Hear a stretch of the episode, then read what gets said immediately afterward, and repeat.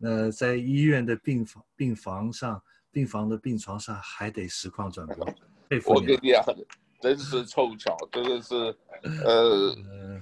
这个呃非所非所愿也，就是自己，哎呀，想的，反正我跟你讲，睡不着了，这个真的很辛苦。你要仔细看一下，你看啊，这边这一块都尖凸起来，这边是平的，啊，这边是平的。所以呢，这边呢，因为打了一个钉子啊，我给你看一下啊，这个所以真是麻烦。但是后来想想，对不起，后来想想也是，你看一下，哇，这边加了一个这个东西很重，就上次上次我大概也顽皮了，这个动一动它就脱掉，脱掉以后它就你你这个是要动。你这个伤的不轻啊，呃、看起来挺重的。我我后来一直想哈，这个其实啊也是很有意思的，可能也就是注定，哦，这个因为没有东西可以顶到，所以有的时候想想也是注定的。怎么说哈？嗯，这个第一次他弄呢，他可能也是想说你不要受那么罪，我把你弄上去就好了，哦，结果后来呢，他就讲说，可能呢这个。呃，后来呢，就是脱又脱开了以后呢，X 光看得很清楚，啊，又回来原来的样子。然后他把它整个剪开以后，还是骨头还在外头。他说不行，还是要动个手术。这次呢，就是他们用一个词叫做什么？呃，就是真正的叫做你的 tissue 里面要重新要打钉子，要把它重新打开。哦，这里面 还有一个，你可以看一下啊，我这个手啊。已经没有力气了，这个基本上是什么都没有感觉。了解哦，我对这样的生是生命中啊，真是很奇妙。你看我这个手，就像那个、嗯、有时候像 chicken feet 一样，像那个什么根本就不动了，你知道吗？我现在摸都没有感觉，但是温温的。嗯。后来他们讲说他们、嗯、他们是 unblock，但是就是 block 你的这个叫做什么，就是神经的、啊，他把它切断了，嗯、神经切断了。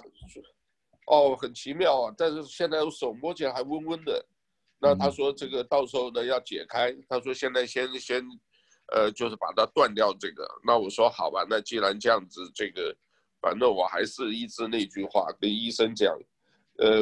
，you do whatever you you need to do，然后给我写一个生死文书，他就讲说你万一有个什么事的时候，你签个字。啊，这个什么事的时候通知你什么这个遗嘱啊有没有做啊什么？我说我都不去想那些，有什么事就找找我太太就好了，因为他可能会大量输血了，等于是这样子，搞了四个小时，哦，搞了四个小时，那出来以后呢，本来也做一小段这个 YouTube 直播，后来呢这个讲了几分钟就没电了，没电了，请这边小姐帮忙找也找了好久啊，也找了好久才知道说这个。呃，也算借了一个，充了大概一个多小时，呃，现在可以录一下。我们今天为什么？因为这个日子还是很特别的，八月二十三吧，对吧？那这个我们生命中重要的回忆，非常重要。八二三。对不起，等一下。啊，你现在是用手机在直播是吧？对，这个手机。嗯。所以你做的脸，画面很清楚，没问题。音效、画面都可以。对，可是我看你的脸就只有看到只看到一半的，是吧？哦，这样子，我坐后，我坐后面一点。对，坐后面可能好一点。对，呃，可能还要坐，不要挡到，对，这样子好一点。你看啊，还是一样帅气啊！这个，我那天看着那个民居社那个讲的那个，哎，我想想，哎，杜丽也有这个味道哎，就是杜丽，对吧？我们今天讲一下八二三，在这之前我还在讲一个哈。为什么很多事情是冥冥中注定的？我怎么跟你讲哈？因为我前一阵子做了一个视频，就是教大家怎么样去使用谷歌。因为我很早就听说微信要断嘛，所以我呢就教大家上，就在现在油管还找得到，怎么样设立一个这个呃呃，怎么样设立一个 Gmail 账号，然后呢可以看油管，然后用 Gmail 账号也可以上脸书，对不对？那我做了那一段以后呢？我自然就是，其实，在讲的时候就是根本就没考虑，直接打 Aloha Kimo，Kimo 在夏威夷语呢就是叫 James 的意思，啊，就是 Aloha Kimo，然后我打八零八，呃，他说不行，啊，他就是哎，他就自动生成给你一个八五七，你懂吧？就给你一个八五七，然后 at gmail.com，我就用那个账号，有另外加了一个这个 Google 账号就对了啊，那个呢就做教学用的，哎，今天来这个也没有考虑啊，那个时候是 Google 自动生成的，今天在这个。在这个 Queen 啊，这个皇后的医院呢，他给我收到八五七，八五七就这么巧，八五七的 room 就这么巧啊！而且这个是什么？是 Queen 也是随机捡的，你懂吧？对，对吧？这个随机点，所以说是冥冥中是有安排，所以我才能定数啊。对呀、啊，所以我说这个是，既然是这个双重开刀的话，就是。呃，怎么样？这个神的祝福哈，这个叫做什么？这个呃，加倍的祝福，加倍的蒙福，所以还好。我今天你看这个手现在一点都没动，但是呢，后来也都有一个尝试了。人呢，就是怎么讲啊？就是身体任何一个东西少了或什么都不行。然后呢，一种奇妙啊，就是你可以看到，这个不是就上帝造人的这个奇妙啊。这个不管他这个写的那种病句，每一个来都问，我都有好多词我都熟了，你知道？我在想，哇，人有这么多的病呢、啊，不光是这一个呃，就是呃器官啊，各个五肢以外，还有你看里面的很多的精神疾病，或者还有一些 mental 的，就像这种的这么多，所以啊，人呢是这个生老病死是避不开的，对吧？所以有时候很多事情呢是。世界上的事看开就好，看开就好。今天为什么我就是也顺便一定要跟我们杜兄呢？这个也讲这个八二三呢？现在在你们那边还是已经晚上了，这是在这个几呃多少年前呢、啊？这个一九呃民国四十七年一九五八对吧？呃，应该算六十二年前，就这个时候啊，差不多下午六点，你们那边差不多也就是呃这个开炮已经打得很厉害。所以晚上九点二十五分，对对对，所以我们今天就给大家这个也跟这个，既然这个在 Zoom，也跟大家这个介绍一下，所以你要辛苦一点，给我们多介绍一点。我准备了很多的视频，也准备了很多的照片，可是我看着要稍后再把它摆上去。但是我们今天的对话这些呢，就先跟大家讲一下那个时候发生的故事，好不好？你要从什么时候开始讲？我看那个，先从先从那个炮弹吧，然后看炮弹，你就发给我一个那个数字，炮弹，给大家知道一个一个概念，就是说，发了到底打了多少的这个炮弹，然后怎么样就是还能够生存下来，survive 下来，嗯哼，好不好？这个就我们先先从那个讲起好了。好的。那个我这边主要参考的一本材料啊，阅读材料呢，是来自于那个胡琏将军，当年的金门防卫部司令官胡琏将军写的一本书哈，啊，这本书呢叫《金门忆旧》，呃，那么他写了三本书，有关出使越南记了，古宁头战役回顾了，啊，《金门忆旧》，《金门忆旧》里面的第十八章讲的是八二三，那么八二三炮战呢？先讲他一个我所阅读的，还有看的视频中讲的一个大背景吧。呃，民国四十七年，一九五八年的八二三炮战，在这之前半年呢，其实国民政府在台湾已经有情报，所以呢，呃，知道这个已经研研判情势，这个有金门马祖有危险。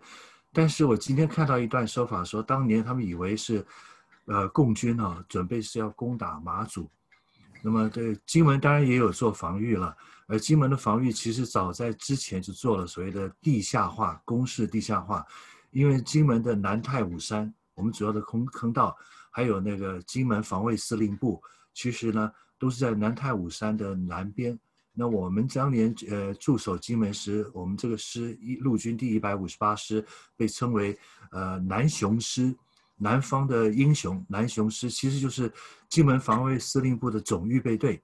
当时的金门岛上十万大军嘛，那么金东师、金西师、哈金中师，那么还有烈屿师，就是小金门师，那我们这个师呢是不守，当时基本上不守海防，作为保卫金门防卫司令部，万一发生战争啊，共军登陆了，然后最后打到差不多时，我们投入，我们是预备队来，所以来希望扭转战局的预备队。那么，金八二三炮战发生之前呢，台金门大多数的碉堡啦、地下的钢筋混凝土的地堡啦，还有金门的那个花岗岩的坑道呢。呃，尽量都已经工事做好了，所以大量的部队的人员的都已经进入所谓的呃碉堡、坑道、地下工事，所以真正金门的八二三炮战的死亡人数呢，比较死亡惨重的其实是那个通信兵跟运补的部队。通信兵因为呢有线电话线会炸断嘛，要出去接电话线，另外就是案情运补在码头呃廖罗湾。呃呃，金门的炮战时等于是有海战、有空战，然后有一个封锁战。金门打的是封锁战，所以呢，当年当然虽然我们说有所谓六个月的战备储量，有所谓的呃要独立作战、自力更生、坚持到底、死里求生，所以因此呢，储存了大量的呃粮秣、弹药啦、补给品。可是炮炮战持续的太久，我听的另外一段的描述呢，也是我曾经阅读过一些。文字也是描述同样的事情，什么流星计划，比方说大胆岛，在进八二三炮战时的大胆岛，还有当时的烈屿，为了要补给大胆岛的话，就只得发明呢，由那个呃，有各种的封闭的那个汽油桶，呃，串联起来，由小艇拖着一连串漂浮在水海面上的汽油桶，然后呢，希望把这些每汽油桶里边的补给品呢，呃，整串拉到。飘送到那个大胆岛，所以当时，美国军队呢，其实有很节制。美军当时并没有直接介入八二三炮战，美国的军队它的那个运补呢，只有到了一定的距离之后就停在远处，因为当时是是人是国军跟共军对抗，那美国最后呢，扭转战局当然是靠美国提供的所谓的八寸榴弹炮。所以呃，八英寸榴弹炮的自走炮，而不是两四洞。我们当年讲的在雀山阵地两四洞那个巨炮，是八二三炮战之后才送给呃金门防卫司令部的。那金门防卫司令部刚开始呃是挨打，老实讲，对方的火炮多嘛，的落弹量也多。落弹量在当时来讲说，每一批方米多少颗炮弹，然后等于是。呃，二次大战以来，那落炮弹最密集的，你看我们那个大胆岛那么小的岛，落的那个弹都是，即使就是每平方米都有炮弹落地，所以幸好它的攻地下工事、地下机门够坚强，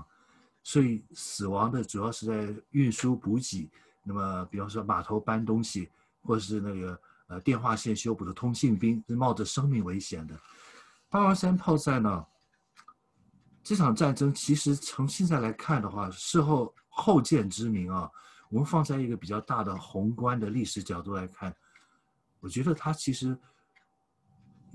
可以说它的目的主要是政治多于军事。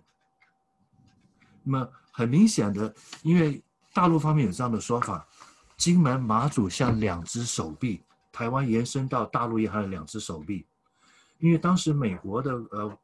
呃官方的。劝诫蒋蒋中正总统的意见就是金马撤兵论，啊，当年民进党的党主席施明德也主张过金马撤兵论，把金马的十万大军全部给撤掉，金门加马祖加起来还不止十万，金门就有十万大军，所以台湾六十万大军的国防武力至少三分之一在金门马祖了。那金门马祖的部队，你想想看，我们当年的幺五八师、一百五十八师城市部队是一个陆军野战重装师，有九个步。呃，所以三个步兵旅，九个步兵营，另外还有九个后勤保障，什么支援营、卫生营、通信营，什么战车营，一万三千多的兵，那么目的就是为了将来反攻大陆，可以驰骋在平原上。它是一个呃，所谓的那种呃反攻复国的思想。一个金门小岛，目前的金门防卫司令部只剩下三千的守备队的部队，而当年我们当兵的时候是十万军队。所以这个意思其实摆得很明显，所谓国光计划嘛，必要时准备要反攻大陆嘛，要反攻复国，要所谓跃马中原，直捣黄龙。所以金门当时驻守中部队，美国是说劝说我们把金门马祖的部队劝蒋介蒋总统全部撤回到台湾，固守台湾跟澎湖就好了。那么蒋介石不愿意放弃，那么毛泽东呢也是这样打一打，目的其实呢很明显的就是打给美国人看，像某种意义来讲，国民政府跟共中共政府其实在唱双簧。就是我们都主张一个中国，不要搞一中一台，不要搞两个中国。虽然我们这个中国，我是中华民国，你是中华人民共和国，我们汉贼不两立，但是我们都承认一个中国的原则。所以这个战争呢，一打了之后呢，呃，美国就支援了八英寸榴弹炮。那么，而且这个战争带来一个有趣的呃一个后果呢，就是因为解放军的炮弹大量的呃纯钢的那些炮弹炮弹壳啊。留在金门到今天还没用完，造成了金门的一大名产——金门菜刀。所以说，比方说你去金门，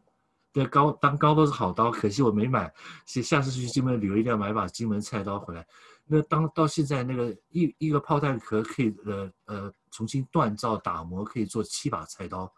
那么现在还没用完呢，而且据说呢，在胡琏的那本书里提到说，当年还收集了很多炮弹壳啊，有有一部分留在金门，变成做菜刀的原料。另外有一部分卖给台湾的唐荣炼钢厂，变成炼钢的原材料。哦，那这，那么落弹呢，里面有些很多小故事，意思很很有意思。我想第一个我印象深刻，我实际到现场看了。呃，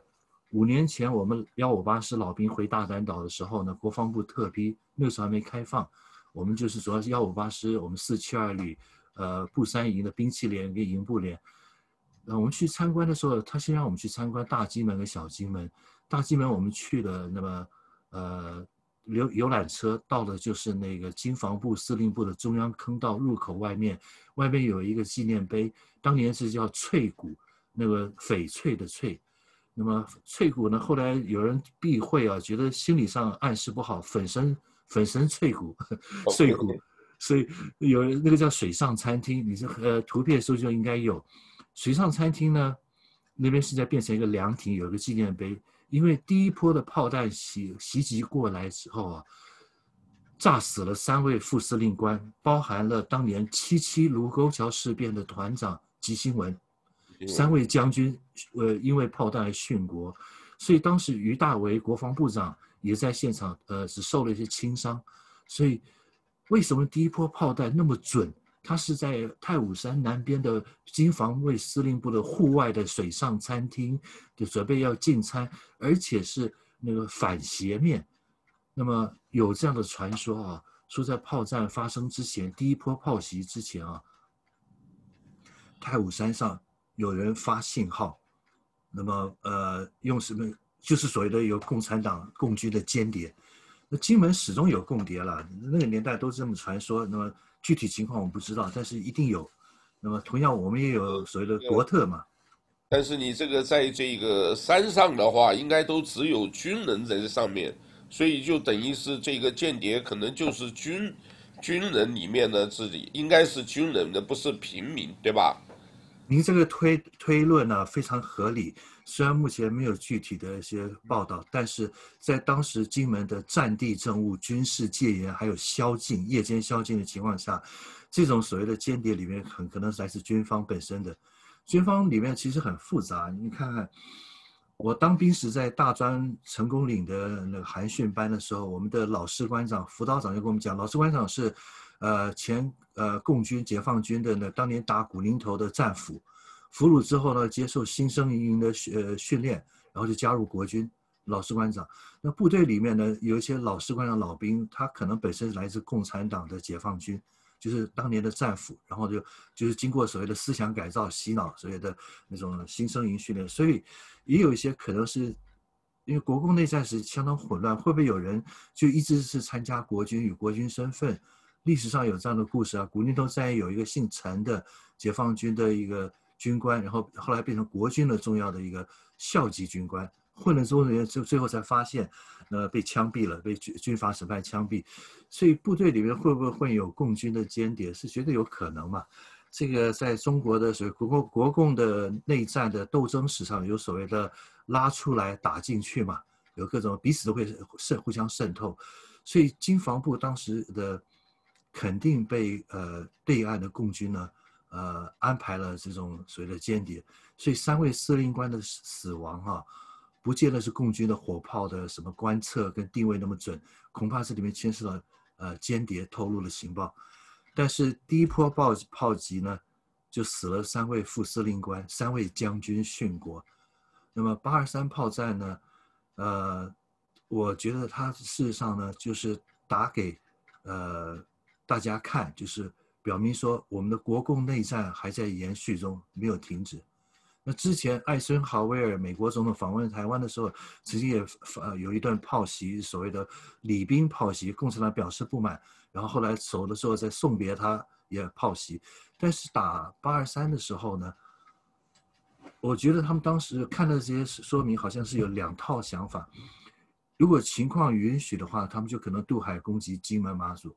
情况不允许的话，起码就是延续说，我们还是呃互相承认一个中国。台湾不要搞独立，不要搞一个独立王国，不要这样脱离中国而去。所以，八二三炮战就牵制了国民政府，国民政府就从此以后整军经武，金门继续强化攻势，继续强化部队。金门一直到我们当兵的时候，还是十万大军，五个师的部队，连小金门呢，不得了，一个小岛上一百二十多、一百四十多平方公里小岛上有十万大军。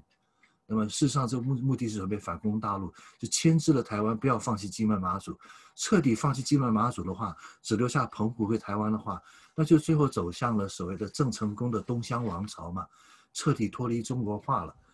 所以，民进党当年的主张是希望金马撤兵，到今天还是有这样的说法。他们希望呢，呃，把这个呃，就是跟大陆彻底的去中国化。所以呢，金门马祖呢。呃，因为金门马祖属于福建省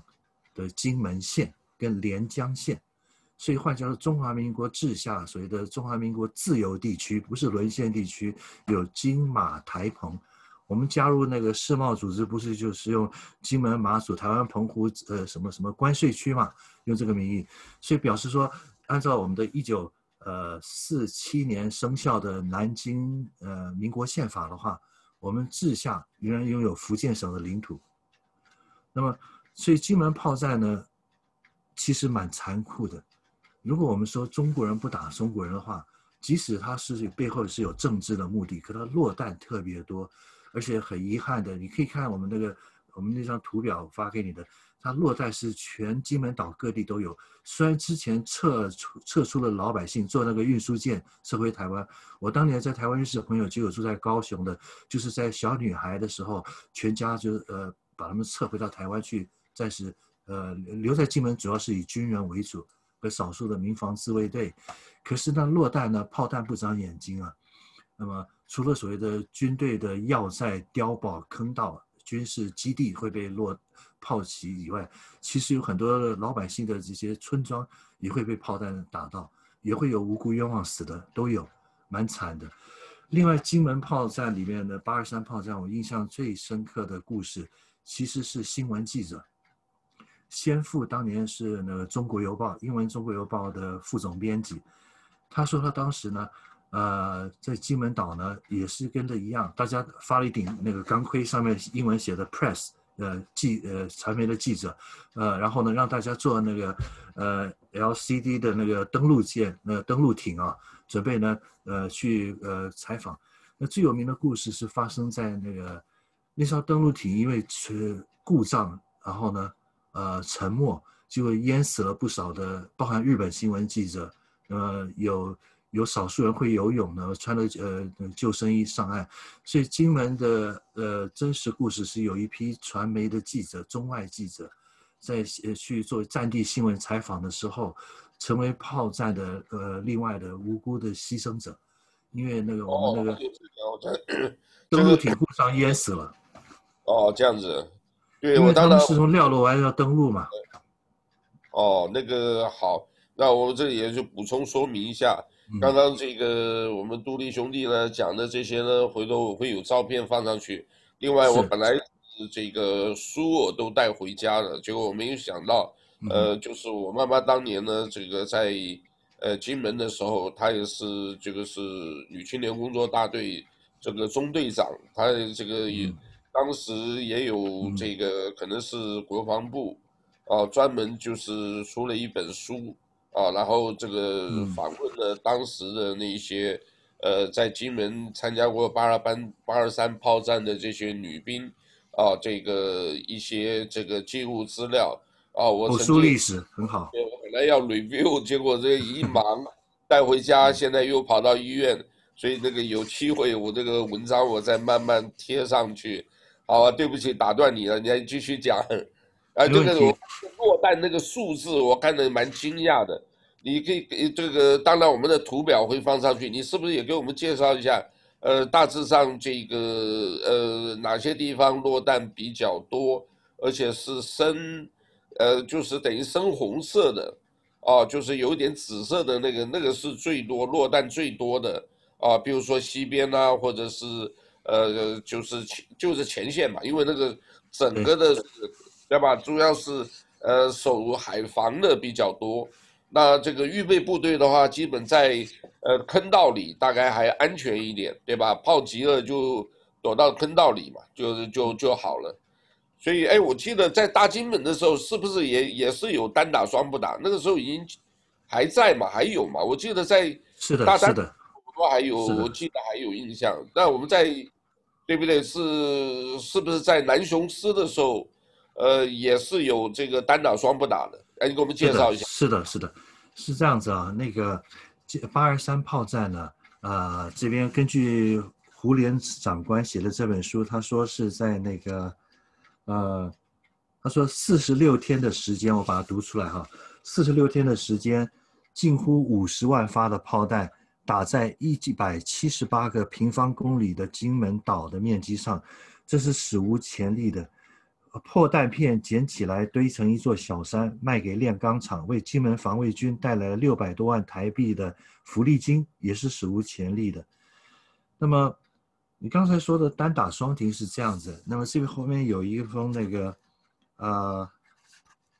有一封那个毛泽东啊，以那个国防部长彭德怀的名义发表的，也是胡烈司令长官把这封信公开信呢，呃，列在这边。他说。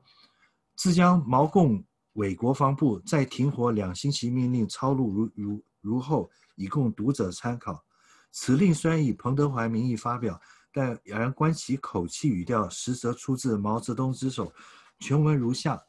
啊，他这边说什么？福建前线人民解放军同志们，金门炮击从本日起再停两星期，借以观察敌方动态，并使金门同胞得到充分补给，包括粮食和军事装备在内，以利他们固守。兵不厌诈，这不是厌，这不是诈，这是为了对付美国人的，这是民族大义，必须把中美界限分得清清楚楚。里面很很啰嗦，我只挑挑几句重点哈。那么他说，那么。哦，他这边说，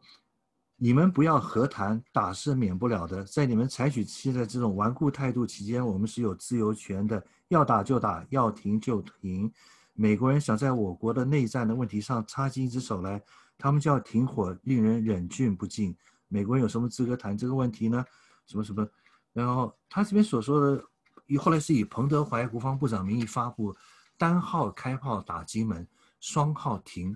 我们民国六十六年啊，一九七七年，我们移从呃台湾南部移防金门岛驻守南雄师的时候，单打双停还在持续，单号共军开炮，那么双号呢停呃不打炮，然后呢这个一直持续到什么时候呢？持续到一九七九年，民国六十八年一九七九年一月一号宣布停止，为什么？因为是 Jimmy Carter 美国当时的总统，那么所谓宣布。跟中华人民共和国关系正常化要建交，所谓的周恩来所强调的三个条件都做到，所谓的毁约、断交、撤军，所以就是我们，你当时人还在大胆，呃，我们还在大胆岛住房的时候呢，一九七九年一月一号停止了单打双击，呃呃炮击，表示对台湾的一个友善姿态。那之前呢，在一九七九年一月一号之前，那个。当时的中共的人大委员长叶剑英发表一个告台湾同胞书，有所谓的叶九条，也是希望说促进所谓的国共第第三次合作的和谈，所以和平统一的和谈。所以当时有所谓的释放战俘，我们在大嶝岛十一月底碰到过一次释放战俘，接着宣布停止炮击。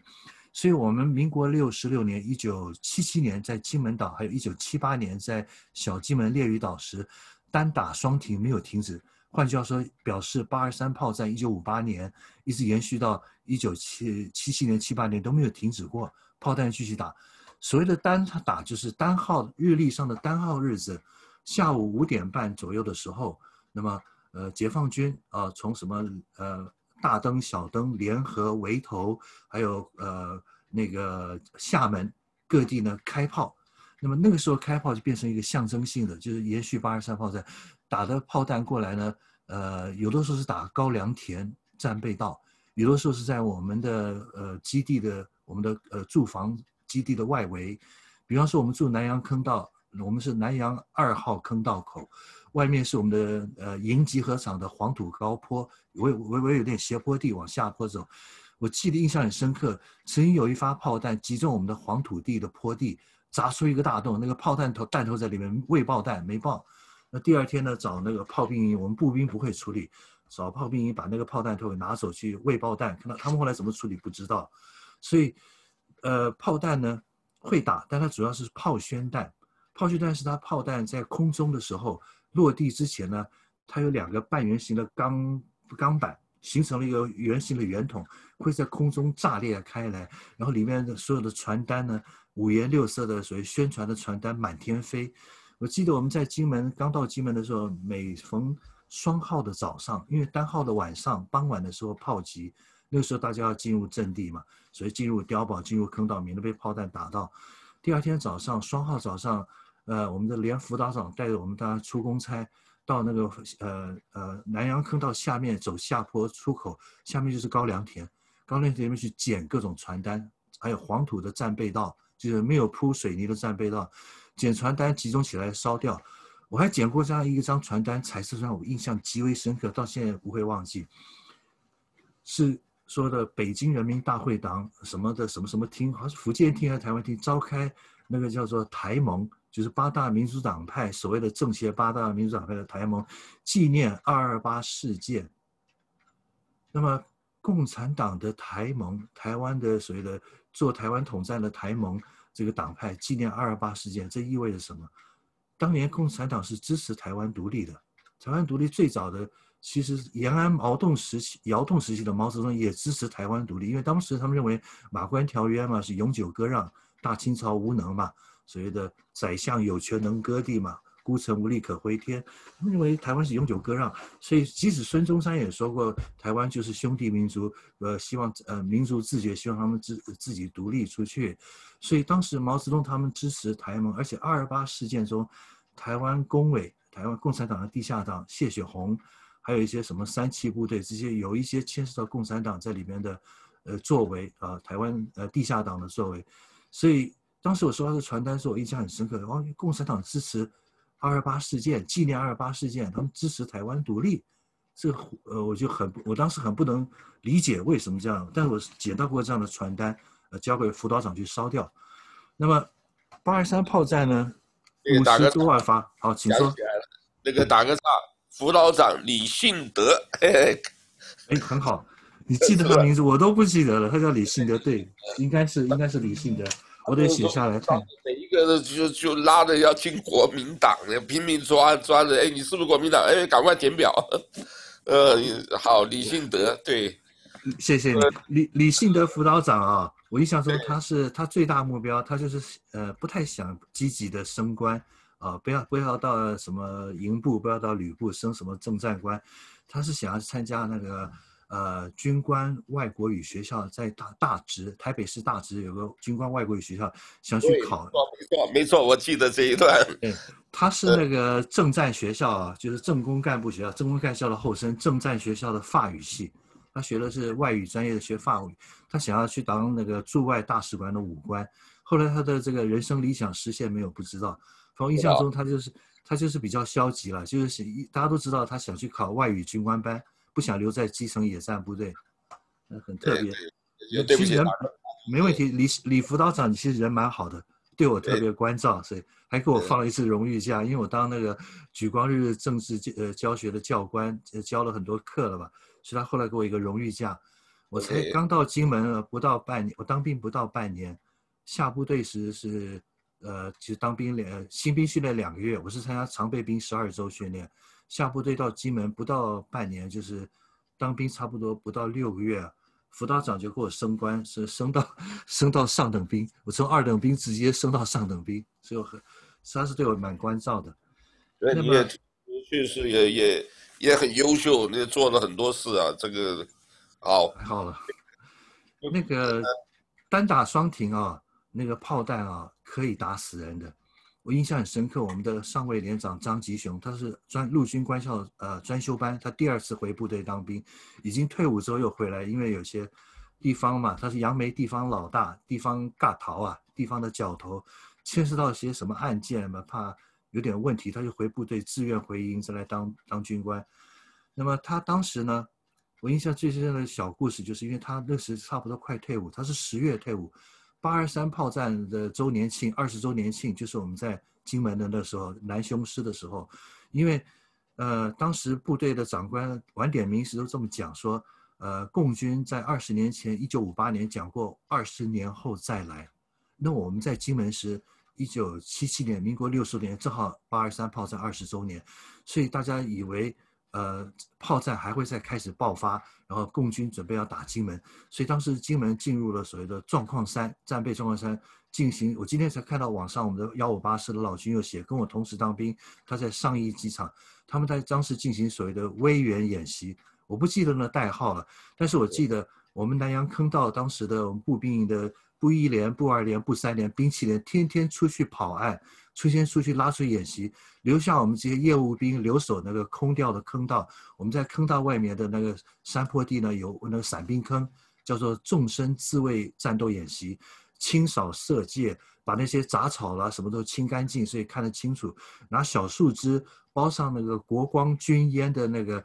锡箔纸，呃，包在烟头的头顶上，变成一个呃标标杆。在伞兵坑前设立几个标杆，插上银色的烟头纸。晚上有敌人呃往由下面往我们的坑道山坡地进攻时，我们所谓夜间可以做瞄准的射箭，所谓的叫纵深自卫战斗演习。所以当时金门是准备打仗，进入非常肃杀的战备情况。只不过我们呢，呃，业务兵留守坑道，所以我没有出去跑过。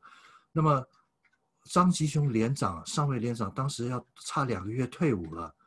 他私底下就就这么讲说，他很担心一旦办战争爆发，他退不了伍了，因为八二三二十周年纪念要到了，所以他就两个月后退伍。他八月二十三之前后时，连长那么营长段正元一天到晚就是想，连长他们是同一时期当兵的，只不过他现在呃变成他的营长，因为连长退伍之后再回来第二次当兵，所以他现在变成连长。那么，所以他是劝劝他说签那个签名，自愿留营，再留下来当，再继续当军官。但是张吉雄不想这么做，他的妻子是小金门人，他准备回杨梅老家了，所以为了表明他的心志啊，所以表示说我不想在军队里再待下去了。我们连长那段时间无为而治，所有的什么晚点名啦，呃，所有的都是副连长啦，什么辅导长啦。然后呢，他基本上偶尔晚点名出来点一下名，呃，他也很清楚。你还可能你还记得，在南洋坑道里面，连长出来点名完之后啊，呃，大家就说，他说全体坐下，然后想抽烟的抽烟，他就开始讲故事。对，我说怎么那么自在哈、哦？对对，他很他带兵很会带心。不，他讲的故事中有一个故事我印象特别深刻，就是跟单打双停的炮击有关。他说他去那天早上。去金门的那个太武山军人公墓参加一个告别式，也是一个军官。那个军官没有遵守这个炮击时的安全规定，要进入阵地。呃，走在那个呃傍晚五六点左右时，有半小时的炮击吧，大概五点半左右，他走在那个高粱田的黄土的战备道上，结果炮宣弹很不巧的在空中爆裂时，那炮宣弹的有那个半圆形的钢板的呃弹片啊。从空中掉下来，正好砸到他的呃肚子，把那个肠胃呃内脏给翻出来，所以他死了。他去为呃为国捐躯，因公殉国了。那当然有军人保险的抚恤金。那他们参加金门太武山的公祭，公祭完之后就是有所谓的那个钟灵冠，呃，国军有发的配给，那个陶白色陶瓷上面有蓝色青天白日国徽的钟灵冠，火化成骨灰之后，由人专人护送回台湾，交给他的家属遗族。所以他就再三警告张吉雄连长，在讲这个真实故事，他那天有感而发。所以你们所有当兵的，其实平安退伍最重要。他要求大家，呃，炮单号共军炮击金门的时候，大家进入坑道，进入碉堡啊，全部躲避炮击，不要不要不信邪。这是他讲的第一个故事，印象深刻。那么张吉雄啊，他当时为了表明心机，我记得印象深刻就是。他叫那个传令兵连长传令兵，跑到那个就是我们南洋坑道出来，左转弯走小路，经过那个通信营的那个基地哈，师通信营，就到那个蔡厝，蔡厝那个小村庄，去书店租了整套的武侠小说，他整天泡在他自己的营连长寝室里，整天就啥事都不管，那么看武侠小说，这就是向营长向旅长表明心机，我不要再劝我志愿留营了。时候到了，我就要退伍了，我就要回老家了。那么，不过他带兵有一套，他带兵会带心。他讲话，毕竟是混过江湖的老大，自己是，呃，很他是黑白两道都很会带。像我们这种白道的这种大专兵，跟你我们这种做业务的，都被他管得服服帖帖的。那么那些混有前科流氓兵，对他更是毕恭毕敬。不光是你是我连长，你还是我的，等于是我帮会老大一样。他带兵时，他讲过一段话。他当年第一次当到副营长的阶段时，他那些连上的兵，很多人跟他讲说，连长呃，就是当时是副营长，就是你要是留下来支援刘营，我们也跟着你支援刘营。所以他带兵很会带兵。那么，但是呢，他看起来他平常不怎么管事，可是连上一切规规矩矩，一切都治理很好。这叫做什么？从今天的管理学观点，我觉得他就是属于那种深懂人性，然后呢，掌握企业管理的基本原则，叫分层负责、逐级授权的问责制。然后呢，充分授权、充分信任，所以他只抓大事，不管小事，这是连长厉害的地方。但是八二三炮战之间发生另外一件小小的趣闻，我印象很深刻，就是八月二十一、二十二到二十三之前这几天，连长情绪特别绷紧。那么我们连上有个小兵啊。无聊，坐在坑道，那个坐在那个所谓的木我们的大通铺的木造双人床，在休息时间时就吹口哨，模仿那个炮弹飞行的轨迹的声音，这样咻咻嘣，连长寝室就在对面嘛。那么那个坑道里面，左边进去是我们的一大通铺的两层木床的那个士兵的那些呃卧寝室呃大通铺。右边的小房间就是连长寝室，就是安全士官桌后面进去那个，呃，墙上刷了白漆，那么它是没有屋顶的，就是一个小隔间的，所以连长听上出来说，我正好在坑道里看到连长出来大骂那个兵，看得出来连长他很心中非常担心八二三炮战再次二十周年后再次爆发，所以无聊的小兵就吹口哨，模仿那个弹弹道轨迹，炮弹飞行弹咻嘣，就连长就出来骂，一说你在那边。叫什么叫？那么，所以他就担心炮战一爆发，他退不了伍了。所以这是他真实的心态。呃，那现在怎么样呢？他现在知道吗？我所看到的消息在脸书上是上一次啊，最新没有，大概两年前的幺五八师联谊会，每年都会有好几次年会。那么在吃饭的时候，他们拍了视频，就是老长官、老士兵，大家聚集在一个餐厅，大家吃饭联谊交流。呃，请各位长官自我介绍时，他有上台，估计他现在应该是差不多七十岁出头。然后他介绍时说他是幺五八师前副营长，哦，我就瞬间明白了。那么他是当年第一次当军官时，他升到副营长，他就退伍了。他第二次回来时是我们的少校，最后升到退伍前升到少校嘛，少校连长，所以他不是副营长，他还是地方角头了。但是我记得。他退伍前跟我们这业务兵，我们请他到菜厝吃一顿饭，喝酒，拼命灌他酒。他跟我们讲过说，呃，以后呢，就是有什么事了，到欢迎到杨梅找他。但是到杨梅的话，联系找他的话，他不用那个张吉雄的名义，要到某一某什么店，好像是一个什么槟榔店还哪边呢？他就是用什么马老大的名义什么的，用呃跟马英九一样的马，可能是他的江湖外号什么，我不晓得。那么。李正阳军友幺五八师的创始人，呃，兵器连的补给他已经过世了。他跟张吉雄连长有过见过几次面。他印象中，张吉雄连长呢，就是一个非常沉着、非常稳重的一个人，看不出来是，呃，现在他是呃，但是大家都知道他是地方杨梅地方的江湖老大。那么，但这种江湖老大，所谓的叫做角头嘛，尬头，他是客家人，嗯，呃，应该是属于就是有自己的正规的生意。但是在地方上，年轻时那种年少轻狂的事，到了中年以后都不做了。但他手下有一，他在地方上绝对是有话语权的，有有力影响力的人士。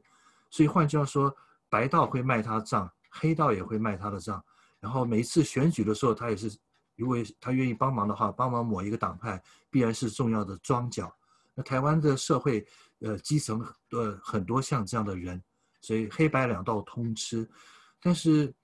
张其雄连长，他现在应该还是健在。那么他说具体靠什么为生，做什么生意不清楚。我曾经写过一封信啊给他，那么提到说是当年是你的连补给什么这些事情。那么他也他也有记得他退伍前讲过他不会回信的，所以呢我就是表示敬意了。我就最后留下来结语，我称赞他，你是中华民国呢非常优秀、领导统御能力强的优秀军官。那么起码。他在当兵的时候，呃，当军官的时候确实很优秀，然后呢，比很多陆军官校黄埔正期生更优秀。我说的优秀是指说他会带兵，因为打仗的时候啊，战术运用，连长的指挥战术运用是是一回事，可他平常带兵时，他会不会带兵，会不会带兵带到兵的心里面去，这很重要。一个部队啊，连队的有没有向心力？呃，是不是围绕在连长边，是不是会团结一致？我觉得这是一个很重要的精神战力。那张其雄是我们经历过三任连长中，我觉得领导统御能力最强的。第二呢，罗宗鸿上尉连长也是苗栗三义客家人，那么他现在是做那个所谓的木雕对木雕，对他这个他就相对就差一点。最差的是第三位，那就不要提了。第三位连长呢，严阳坡连长。那么他是来自那个金三角，那个退退下来的缅缅缅甸泰国边境的孤军，金三角部队的第二代，呃，所以忘掉了，姓杨吧？没有，姓严，严肃的严，严阳坡，呃，严阳坡连长。哦、后来在现在现在据说是也是幺五八师的联谊会讲说，呃，他在骊山那边果园吧，种什么水蜜桃，种梨子吧。在这边搞这些，还还要搞民宿还是什么的，就在中中部横贯公路。好，所以张其鋞连长一流一流的军官，中华民国的国军需要更多这样会带兵的军官。好，所以讲讲到说这个呃，因为提到这个炮战，又想到他这些小故事很好。那炮战的真正的这个发了多少炮，我们这个我们也听一听，什么地方大概呃落弹的区。给我们介绍一下，那个那个图我现在不在呃手边哈，所以啊没关系，我回头会补。你讲那个我会我会放上去。总共的按照胡琏司令官写的这本金门忆旧的书啊，他说是差他说是差不多五十多万发炮弹在四十六天之内，然后他前面一描述炮战发生，他的记录是这样子：民国四十七年八月二十三日。下午六点三十分，啊，是一个阴云满天的日子，暴风雨终于掩盖了金门。毛共的就是呃毛泽东共产党的意思，毛共的六百多门大炮喷火吐烟，尘土飞扬，两个小时落下了五万多发炮弹，都是一五二、一七二口径以上的加农炮和榴弹炮，火光烛天，浓烟笼地，笔者置身其中。换句话说，胡琏司令长官当时在金门岛，他就在金门，所以他亲眼看到，宛如松风叶涛，元宵鹤鸣，反不闻爆炸震裂之震撼之烈。远在十余海里之外的美国军舰，急剧向我们发出问号：呃，你们还会活着吗？未及回答，他们又来电报：不必回答，我已见到你们的反击炮弹，呃，长虹破空，落到彼岸，英雄朋友引以为荣。夜半恢复平静，虽然袭击是在军队晚餐的时候，我们居民人的伤亡不到六百人，所以第一波炮袭就是八月二十三号晚上六点半到八点半，那么五万多发炮弹，呃，居民伤亡不到六百人啊，这第一波是最惨的，是全战役总伤亡人数的三分之一。换句话，四十六天的炮战伤亡总人数呢，就是一千八百多人，不到两千人。所以就是就是第一天是最严重，以后就反而相对没那么严重。然后，这不是因为第一天算突袭嘛？大家是突袭，对对，大家没有没有想到呢，但是知道也会发生战争，但没想到那个具体的时间是那一天那个时刻，所以没有预防。然后可以看到那个落弹图表的话，就发现啊，凡是属于那个金门的军队的基地或坑道。呃，驻防地的话，落弹比较集中。那么我注意看了一下，我们南雄师的位置也是落弹比较集中，就南洋坑道那个位置。那么其他的像什么蔡厝、阳宅，我相信共军当时是经过严呃情报收集，就知道哪些是民宅的村庄，尽量避免。但是呃，落弹不见那么准确，呃，所谓的失之毫厘，谬以千里，所以。落弹的，你可以看到有上万发的，有几千发的，那些比较落弹比较密集的，都是军队驻防的基地啊，或是营区。其他的地区呢，也会有一些，其实金门岛的呃民宅村庄还是有落弹，那避免不了。然后这边呢，后面他提到了一些有趣的事情，他说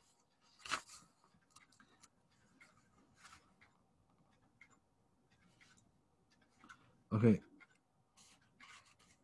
他提到那个主要是一个金门炮弹呢，也主要是炮兵的还击以外，另外就是重要的补给站，因为当时炮击呢封锁了金门岛附近，所以金门如果能持续呃呃补给的话，那还可以继续延续下去。但是有趣的是，如果你研究历史发现，当年的呃共军的做法就是他们希望金门岛能延续下去，所以他会宣布。停止炮击，让你们休息两个星期，让你们运送补给。换句话说，这个炮战呢，很明显的是有一点，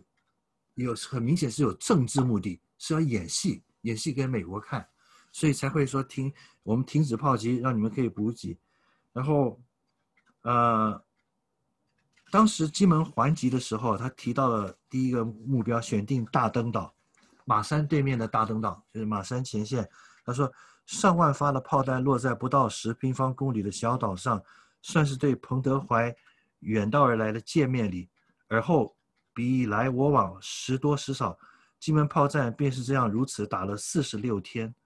那么到现在，我们还不知道是俄国就是苏联不供应炮弹呢，或是因下铁路运输量的限制呢？民国四十七年的十月六号，毛泽东亲笔签署了一个停火令，措辞说。让国民党军队休息休息，补给补给，不久又规定他们炮兵开始单打双停。所以，呃，这个笔者曾经笑语亲近的幕僚罗贯中写《三国演义》的时候，借诸葛亮的口向东吴统帅周瑜说：“曹操率领了八十万人马下江南，八十三万人马下江南，其目的只是想取得大乔、小乔两个美人。”那现在毛泽东不远千里而来，投下那么大的本钱，一无所获，却说让金门我军休息补给。那么一千多年前的笑话先后辉映，无独有偶。那么根据胡琏司令长的这段话，我觉得，呃，他描述他他的感想，我觉得特别有意思。我把它还是读出来。金门的情况阴霾低沉的时候呢，我们曾经从侧方窥探美国人的态度。美国人反应是说，战争一旦起，必须中国人先流血。一说还是你们的中国人内战，美军不会参与，因为当时美军的军舰还有补给呢，其实是离在火炮射程之外。很明显，当时呢，呃，所以我们的护航舰队呢，呃，冒着呃生命危险。当时为什么中外新闻记记者会在那廖罗湾的外海淹死？因为他的运输舰呢下来了登陆艇啊，从运输舰上爬，跟海军作战一样，爬那个绳网的梯子，从运输舰下来爬到那个小的呃那个登陆艇，由登陆艇呢就开始航向廖罗湾。那这个时候就进入呃共军的火炮有效射程之内。那么美军是远远在外海，在火炮之外观战。那所以所以那个时候运输。呃，登陆艇呢，呃，机械故障沉没，才淹死了这些新闻记者。所以，美国军队当时说：“你们中国人先流血，他们在外面。”这是一句公平而合乎情理的话。胡琏这么解释，中国人，尤其是中国军人，如果能得到道义或物资援助，我们自会点滴之恩，涌泉相报。要别人为我们流血，那起码是我们的血流完了以后的事。这美国当然要以美国自己的最高政治利益为先嘛，所以即使是八二三炮战的时候，当时有中中华民国和美国的共同防卫条约，美军也没有直接参战，他只是最后补给了我们八英寸榴弹炮，而且八英寸榴弹炮跟两丝洞的炮呢，当时是蒋公中正蒋总统坐镇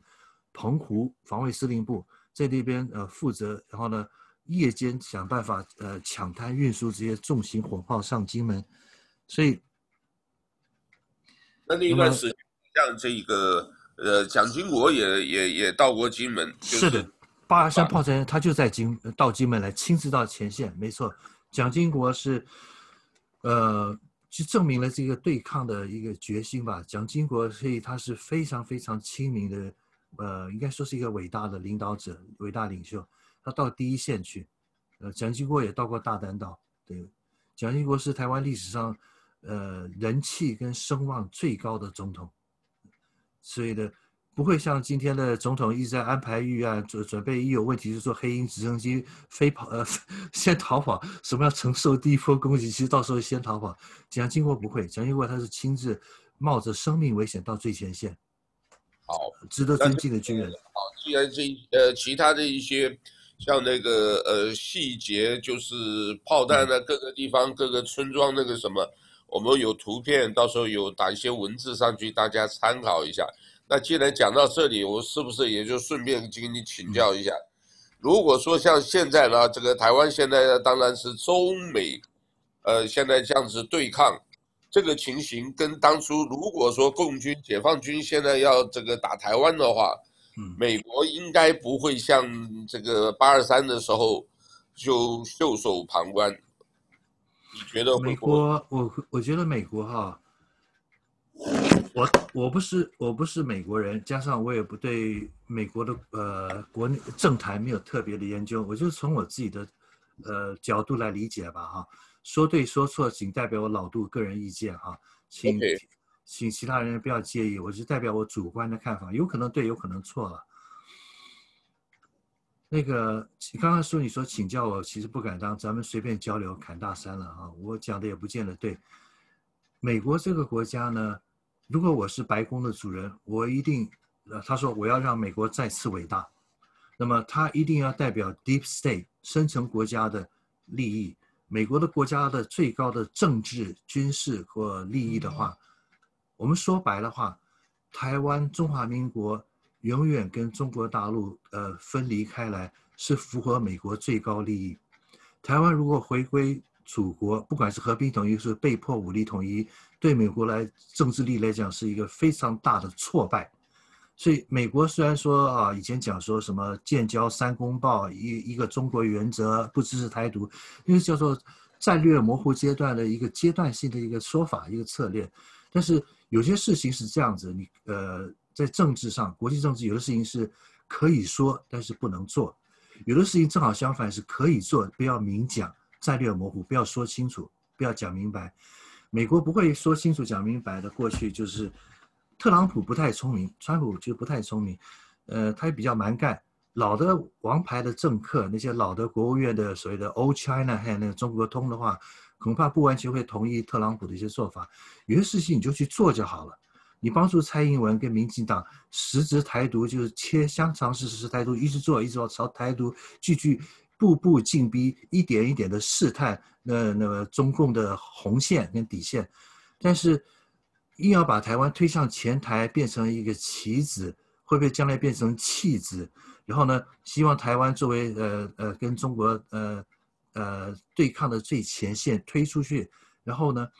逼的所谓的反分裂法的红线必须要踩到，然后呢，逼的那个对方现在也想维持现状，不想急着摊牌，因为台湾对于中南海来讲，台湾问题不是首要的问题，它需要十年的和平，把中国变成世界 GDP 第一强大国家，它需要完成两个百年的目标，但现在美国希望赶快阻挡它的两个百年跟二零二五的呃智力制造计划，呃，智智智力的智，所以现在就美国急了，必须要逼中国摊牌，最好是打一个区域性的战争。那台湾在这里面就是一个重要的台湾牌可以打，所以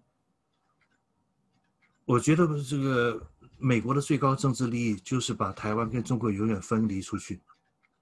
这个是必然的，只是他过去不会明讲，只是这么做。那现在呢是明讲，比方说李杰明大使的回忆录，曾经当过 CIA 中央情报局局长，一九八九年天安门事件的时候，他在现场，啊，当时他是大使馆的那个大使，他手下的一些外交官呢，我认识其中一位，曾经在台湾待过，在他们都来台湾的阳明山的国务院有一个特别的一个一个班级在阳明山学国语，然后再派驻到北京，所以他们都在，他们都有台湾生活经验。然后他当时那我认识的外交官当时也在北京现场。然后李杰明回忆录中，我中文翻译本我读了之后，有一段话我印象很深刻。他提到 Ronald Reagan 所谓的里根总统，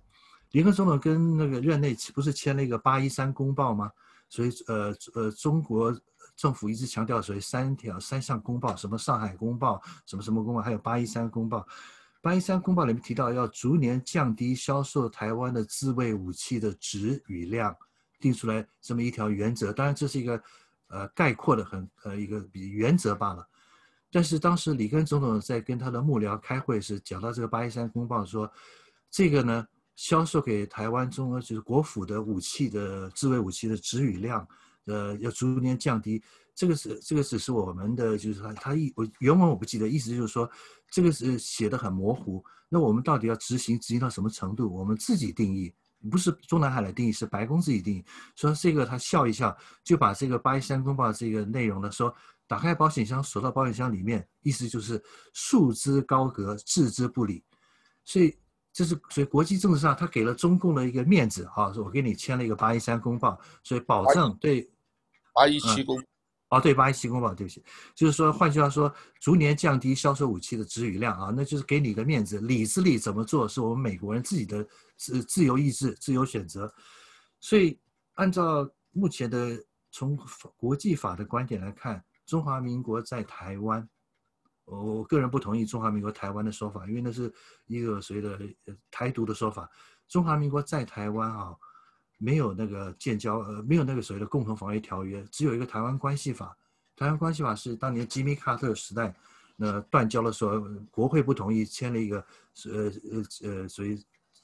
搞了一个台湾关系法。台湾关系法只是说提到对在台湾的政府提供所谓的有所谓的自卫，提供武器帮助自卫的义务，但是他没有条约义务说要防卫台湾。那么这些可能是一种双方台。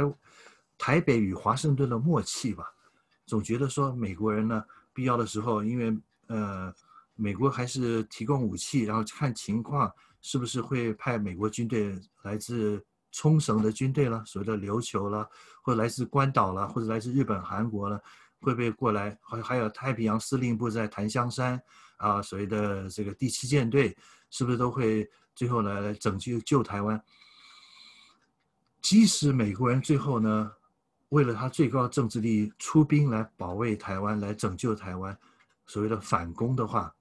那也必须在短短的七十二小时之内能动员部队，在两个星期之内，因为美国军方说过了各种的兵器推演嘛，是多少次都证明台湾军队是一定解放军一打就是首战必终战嘛，那必定必定守不住。那等到美国军队来救的话，台湾必须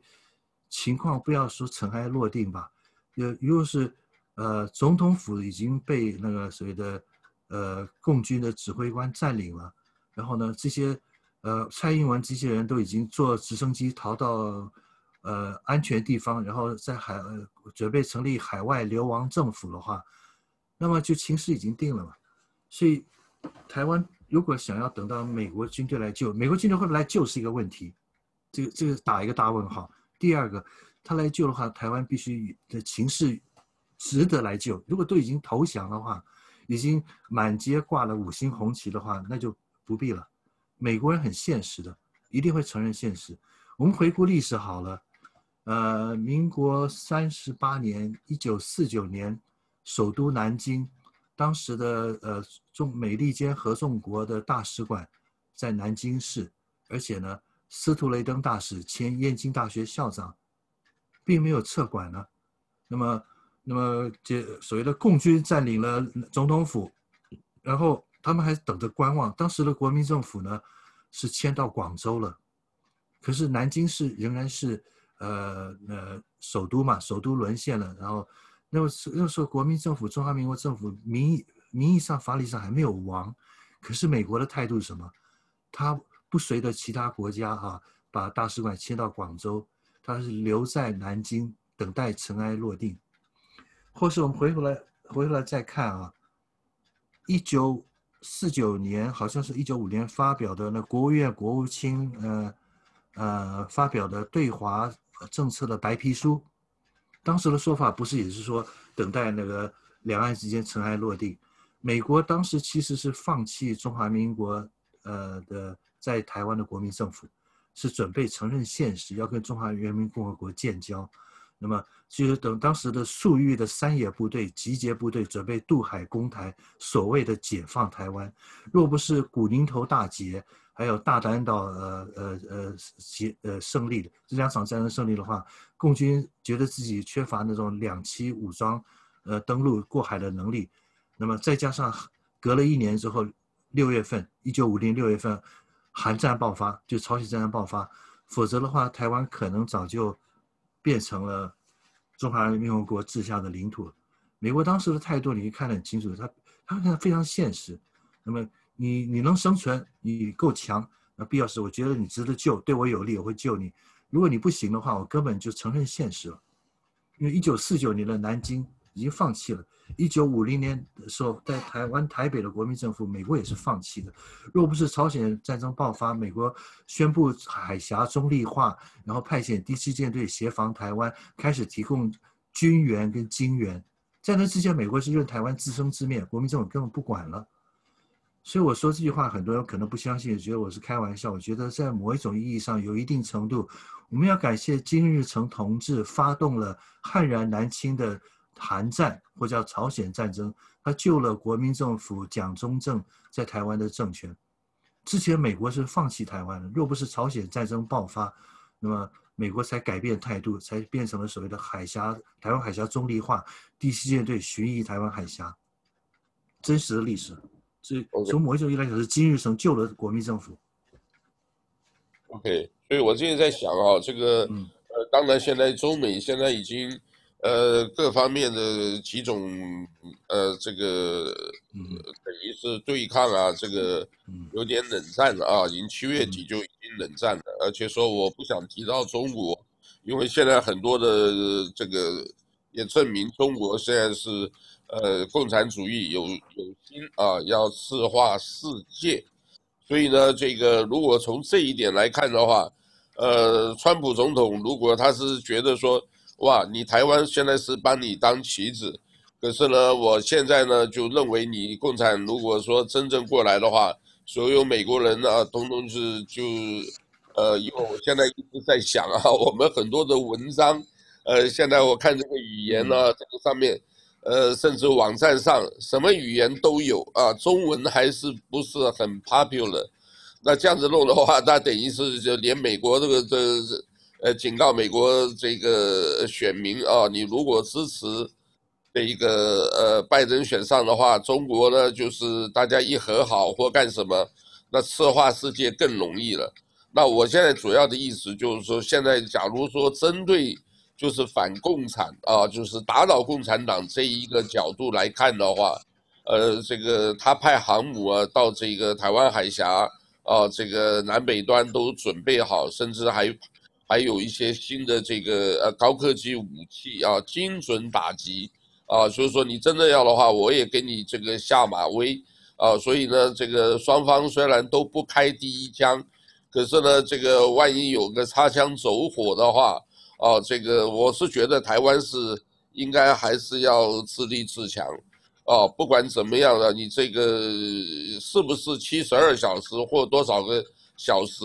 你自己不管是怎么样，现在都应该全民要整军备战，不能完全依靠美国。要美国如果看你们这样子的话，打打了，你这个是一个一些都是自己不争气的，让我美国呃，来牺牲我自己的这个呃军人来替你们打仗，他们可能也不干。所以我说台湾了，不管怎么样，现在应该要就是，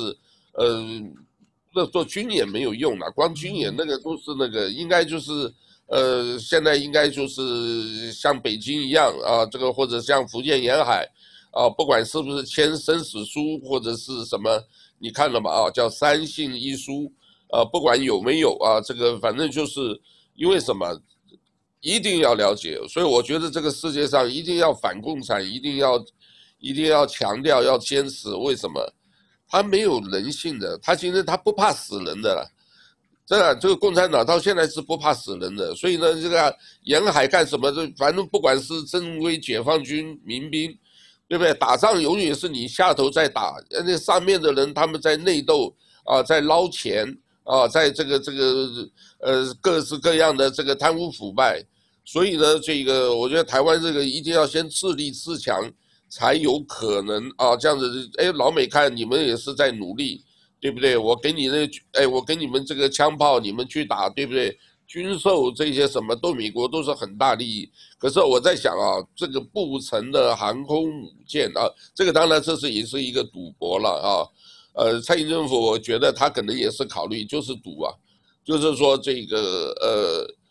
但是这个赌博的代价蛮大的哦，就把台湾就牺牲掉啊！因为什么不成的航空母舰，你们要打哎，美国我就两手一摊，你们来加油啊，把我们打，把我们打了以后呢，接下来呢，对不对？你今天好了，你就算打赢了小规模战争，你打赢了也也也没有什么，对你对中国的这一些就是呃另外一种冷战，然后长期对抗并没有好处。啊，然后呢，这个呃，你你也推翻不了他，所以呢，真正的中国大陆的问题一定要中国大陆自己解决了。我觉得共产党的东西要自己解决，所以呢，这个是一个赌博了。所以我觉得这个川普总统也可能考虑这个啊，人家给他出主意，就是说你自己呢，现在呢，这个我们对抗我们自己呢，呃，就是反共产，为什么？这个政权本来就邪恶的，呃，中国共产党，你你不知道这个各方面的层面，你们夏威夷深受其害啊。到现在这么多年，为什么说讲民主？其实没有民主的，夏威夷全部就是民主党，呃，民主党的话，为什么？因为他们就是这个，呃，拿社会福利，拿什么？这个一堆，这个现在是问题越来越严重啊，这个预算不够，然后呢，这个呃，就是地方也不错，但是呢，这个游民。啊，一个这个一个一个游民的问题，另外呢，这个轻轨啊，这个轻轨已经干了二十几年了，对吧？没有结果啊，这个东西实在很很这个实在是很荒唐的事情，对吧？这个然后又各式各样的环保问题什么也是问题一大堆，所以呢，这个应该如果两党制衡的话，啊，共和党有一部分人呢至少制衡啊，这个。可能才能推动进步嘛。现在我们长期被民主党，甚至讲起来都是被共产党嘛。最近才抓个间谍，啊，我上次一个视频我在讲啊，这个孔子学院这里面，呃，都有可能有的，对吧？然后这个呃各个这个社团啊，这个另外呢，这个在政府部门啊，都都有可能啊。为什么？因为你这个地方经济不是很发达，如果什么的话拿补助的话。那很容易啊，中国大外宣花一点钱买通了嘛，对不对？上次那个人，这个叫马玉清那个人，我很我我这名字都真的很熟，叫马玉什么什么。我们有好几个朋友是叫马玉什么，我相信是他家族的人，是香港来的，确实是香港来的。但你香港来的话，你这边的话，这个哎没什么钱，人家跟你随便接触一下，对不对？钱一收买，马上就过去了。对不对？而且这个都是非常廉价，这个中国人这个是很恶劣的一个。你知道之前的哈，在呃，现在这个新闻比较少了，因为这是呃，原来有一个三藩市的老大啊，这个三藩市的这个洪门啊，五州洪门的一个老大啊，好像姓周吧，啊，就是现在也关起来了啊，也是判决判了很久。呃，这个他那个时候呢，到访夏威夷，我也采访过他。这个老兄啊，这个其实也是，呃，就是黑社会的嘛，啊，这个呃八面玲珑，结果呢，呃，最后出一个什么事？他是因为去买通加州的一个参议员，华人的参议员，才二十万呢，好像二十万嘛，就二十万，就是说我给你竞选经费给个二十万，结果呢，就那个居然就跟他挂钩，这个搞什么洗钱、黑社会、绑架、这个赌场、人口走私，哎，就就搞这个，哎，才二十万的，所以啊，这个太廉价了吧，对不对？这个你看，真的比不上那个中共这个，呃，我随便那么一一一摸眼就是一亿两亿的钱。哦，所以这个那是一个，呃，所以共产邪恶，我不知道，好像比民主民主社会啊，这个不敢拿那么多钱啊，这共产社会这个是要命，所以我觉得，假如说推翻共产了以后，接下来怎么办？所以这个后面的问题蛮多的，真的很多啊，哦，这当然我们不希望台湾丢掉了，对吧？这个也不希望打，最好就不打，但是不打这个双边的话，把你当棋子。就看你下哪边。那这个台湾的国家领导人，就台湾的领导人，如果说我无所谓啊，我我跟你讲为什么讲到这个，他坐黑鹰直升机那个逃亡路线，邱毅讲的啊，他跑一跑呢就坐黑鹰直升机啊，坐坐到这个美国的这个军舰上，航空母舰上，然后呢跑到关岛，然后最后在夏威夷落脚，但是呢这个路线就已经规划好了。那你成立一个台湾共和国流亡政府。对啊，你这个你这个国家你这样子的话，你你怎么搞啊？你这个很多东西啊，我觉得就是很多时候啊，其一意志很重要。你如果没有一心一意要做一些事的话，哈，然后上面的人现在能捞就捞，然后到时候呢一看不行就跑，这个不行的了。这个这个的话，你这个国家迟早要要要玩完的。所以呢，我是哎呀不知道这个最近一直关注这个事，我还很怕的。我跟你讲，我昨天住院之前我还跟我太太讲。你要看新闻哦，也不是台湾说不已经打起来了。另外一个八二三，对不对？就是八月二十三号，我就是呃以前打过你们，我现在再打一次，这个擦枪走火。所以这两天新闻还还是要看一看的，是吧？谢谢那个严兄，你的感慨我也有相同的感慨。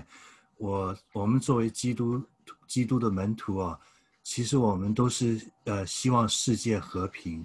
我们希望呢。呃，大家都彼此相爱，世界和平。我们是反战的，驳斥战争，主张和平，建立神在地上的国度，一个和平的国度，等待救主的第二次来临，有一千年的美好的千禧年的和平。但是呢，呃，国际政治呢，呃，始终会有这种，圣经都已经预言了，在后期时代，国要攻打国，民要攻打民，人的爱心冷却。不法的事情增多，我的理解，国要攻打国，就像中国跟美国现在这样的几乎准战争的对抗；民要攻打民，是属于内乱，像美国现在的 BLM 黑人命贵的内乱，还有内战。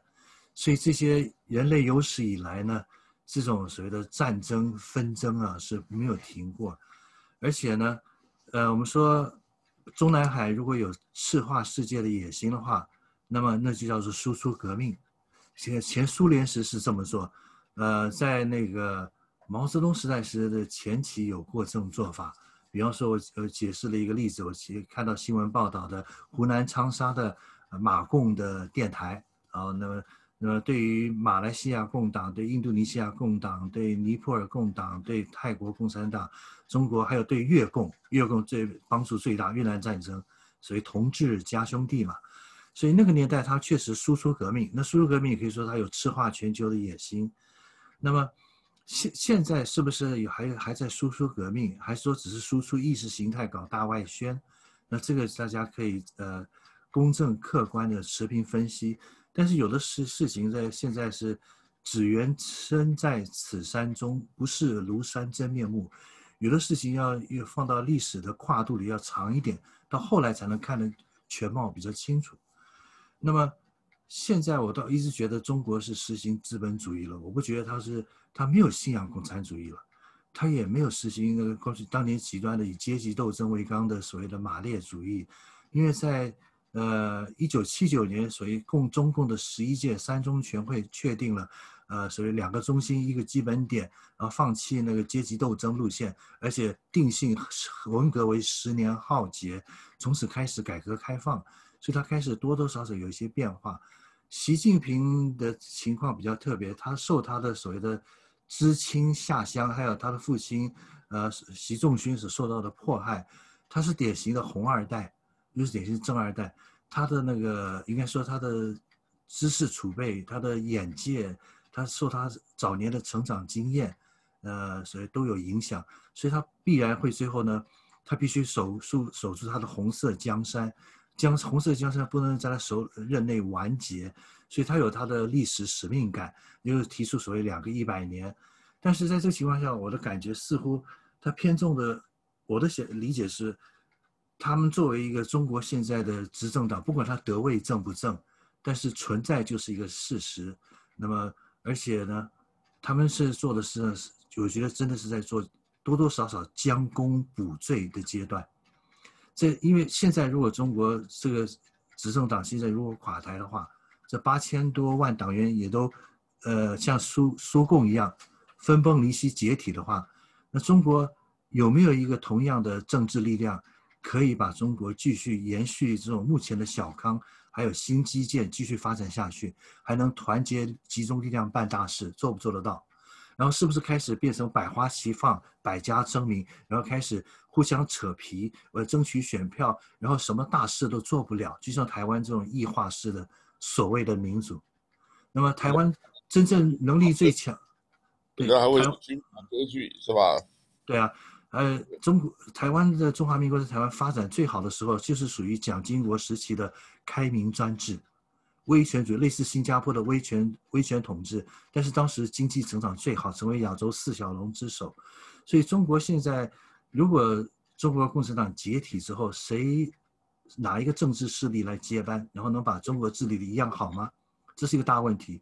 第二，我还是还要另外一个问题。呃，我们说共产主义输出革命，搞想赤化世界，那请问资本主义是不是也会输出它的意识形态软革命、颜色革命，然后想要改变别人？那么它是不是就是说，呃，从另外一个角度来看的话，基督教的文明、基督教伦理加上所谓的工业革命，是西方列强加上它的殖民主义，所谓的所谓大航海时代殖民主义。呃，加文艺复兴、工业革命，那么基督教文明的伦理是导致欧洲的列强兴起，导致美洲列强兴起的背后最重要的核心的思想力量。那么从基督徒的观点来说的话，那就是说要把福音传遍全世界，基督化世界。其实伊斯兰教也有同样的想法，要把异教徒消灭，要呃发动圣战。那么。宗教信仰中呢，其实是要改变人心，它并没有战争。但是如果在政治信仰中，要认为我的主义就是最好，我的意识形态就是最好，然后你们都得按照我这个政治体制来生活的话，我觉得把自己的意志强加于他人头上，要侵犯他人的主权和领土完整的话，这是不是正义？我打一个大问号。这个美国的霸权嘛，美国霸权就是这么搞嘛。但现在对有人说帝国主义也是这样子嘛。所以我我我留一个大问号，就是说我不不偏袒任何一方，我是这么看，我只站在中中国中华民族立场看，对我们这个民族这个苦难深重，从一八四零年鸦片战争以来苦难深重的民族，我们呃后代子孙是不是有一个美好的未来？我们留下来一个是什么样的一个体制的中国？什么样的？是不是文化复兴、经济复兴，恢复到我们历史上本来应该有的地位？这历史的长河中，中华各个帝国绝大多数是世界最富强国家。论银本位，论论这个呃 GDP，我们的大宋朝多么富裕，然后论唐朝是多么强盛。那么，即使是有很多饥荒跟贫天灾人祸的乾隆朝。那么当时的 GDP 各方面也不差，所以中国历史上大多时间，中国在强盛和富裕的时候，或中华帝国强盛的时候，欧洲还在茹毛饮血的部落时期呢。欧洲的黑暗的呃中世纪，黑暗的思想钳制，那种专制，那种可怕。文艺复兴在欧洲也没有不见得比中国更好，所以中国现在所做的也不过就是要回到历史上本来应该有的呃光辉荣耀的地位一样。我们这个文明应该要复兴了。那么现在，即使说中南海换人来执政的话，呃，但是因为实力太强，然后继续往复兴道路这样的呃勇往直前大步迈进的话，那我站在华盛顿立场，我是白宫主任的话，你中国现在是民主党执政，而且中国有一个民主党，有一个工党执政，而且跟美国一样的，呃，多多元文化，也是属于多党政治的话，呃，跟美国一样的民主体制，跟西方没有差别的话，我还是会把你当头号假想敌，因为你的五 G，你的新的七个新基建越来越强，你会取代我世界一流的地位。虽然你不想要做世界霸主，警长，世界警长还是要我来当，你怂恿我当警长，可是我我觉得你没有造反。造反之心，你是威胁，你是有造反的实力。虽然你说你不主张霸权，虽然你是民主化中国，我照样打压你，照样把你当我的头号假想敌。所以我开始是这么看：将来中国即使走向民主化的话，如果美国的还是抱着这种呃冷战思维，美国的未来的政治政客的话，那中国还是美国的头号假想敌，一样不会变。换是换中国国民党来领导中国大陆，回到中回到中国反攻大陆成功也一样。那么，中国国民党还会变成美国的政党的呃一个假想敌的。美国需要一个敌人，这个国家，那么没有敌人的话，美国的本，美国的那个巴顿将军的影片里有这样说过这样话。然后之前美国的我忘记是哪一个政客，是国务卿还是哪一位副总统讲过类似的话，就是美国的本质来讲的话，就是中国是中国的政治思想哲学是实行王道。要怀柔远人，要呃济呃要济王扶倾，而西方的话，呃济弱扶倾，对，谢谢。那美国不一样啊，美国就是呃本质里是一个帝国主义，也是一个霸权。我这样讲，我是我我我觉得我不是要贬低他，我是咱们实事求是的分析事情的本质。所以呃，美国是一个崇拜英雄呃强权的一个国家。就是，所以跟美国人打交道啊，呃，要得到他的尊重的话，你必须要强悍。那么你做他的附庸国，做他的卫星国的话，那就是被他玩弄的棋子了。所以要得到美国人的尊重的话，你真的要强。美国对他的敌人反而会比较尊重、尊尊敬敌人。是，日本也是这样的，日本也是这样。所以现在的就在就就就等十一月三号吧，是吧？就等他。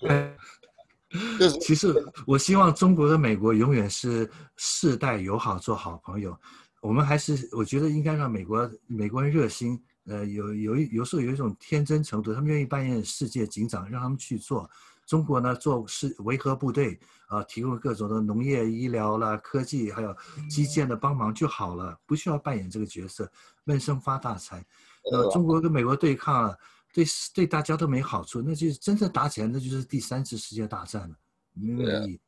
呃，今天讲的够久了，我跟你讲，谢谢你。另外一个啊，嗯、这个你是在南半球，所以你没关系。我们不光在北半球，而且啊，这个你讲的军事重地，这个太平洋舰队，这个台湾这个，然后我这个台湾领导人这个如果跑到跑到夏威夷啊，这个到时候逃亡路线。呃，都跟我们这个跟我这里息息相关，所以我们都会多关注一下啊。这个好，今天就讲的是第三次世界大战爆发的话，南半球的澳洲跟呃纽西兰，就是新西兰啊，会是南半球的桃花源，因为我们都没有核武，也禁止核武，那么相对比较安全。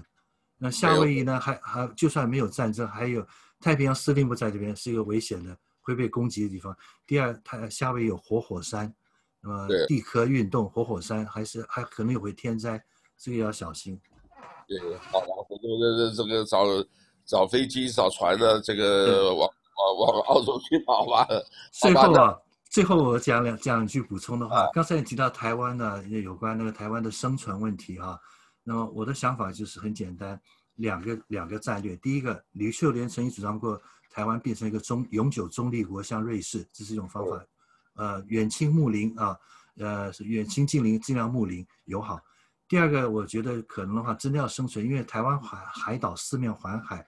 还不像以色列四面是强敌被包围，只有一个西面是地中海，其他都是被敌军包围。台湾真的要生存的话，想要走台湾共和国的台独道路的话。那要学习以色列全民皆兵的男女皆兵的全面武装，而且埋头，而且秘密发展核武，才不管美国老大哥当年把中山科学院在好不正时代把那些核武都给拆掉，就是坚持秘密发展核武，发展自己的高科技武器，然后学习效法以色列，有那种战斗意志，而且内部极端团结，没有任何意识形态之争。那你想台湾现在现况做得到吗？我想做不到，不可能成为第二个以色列。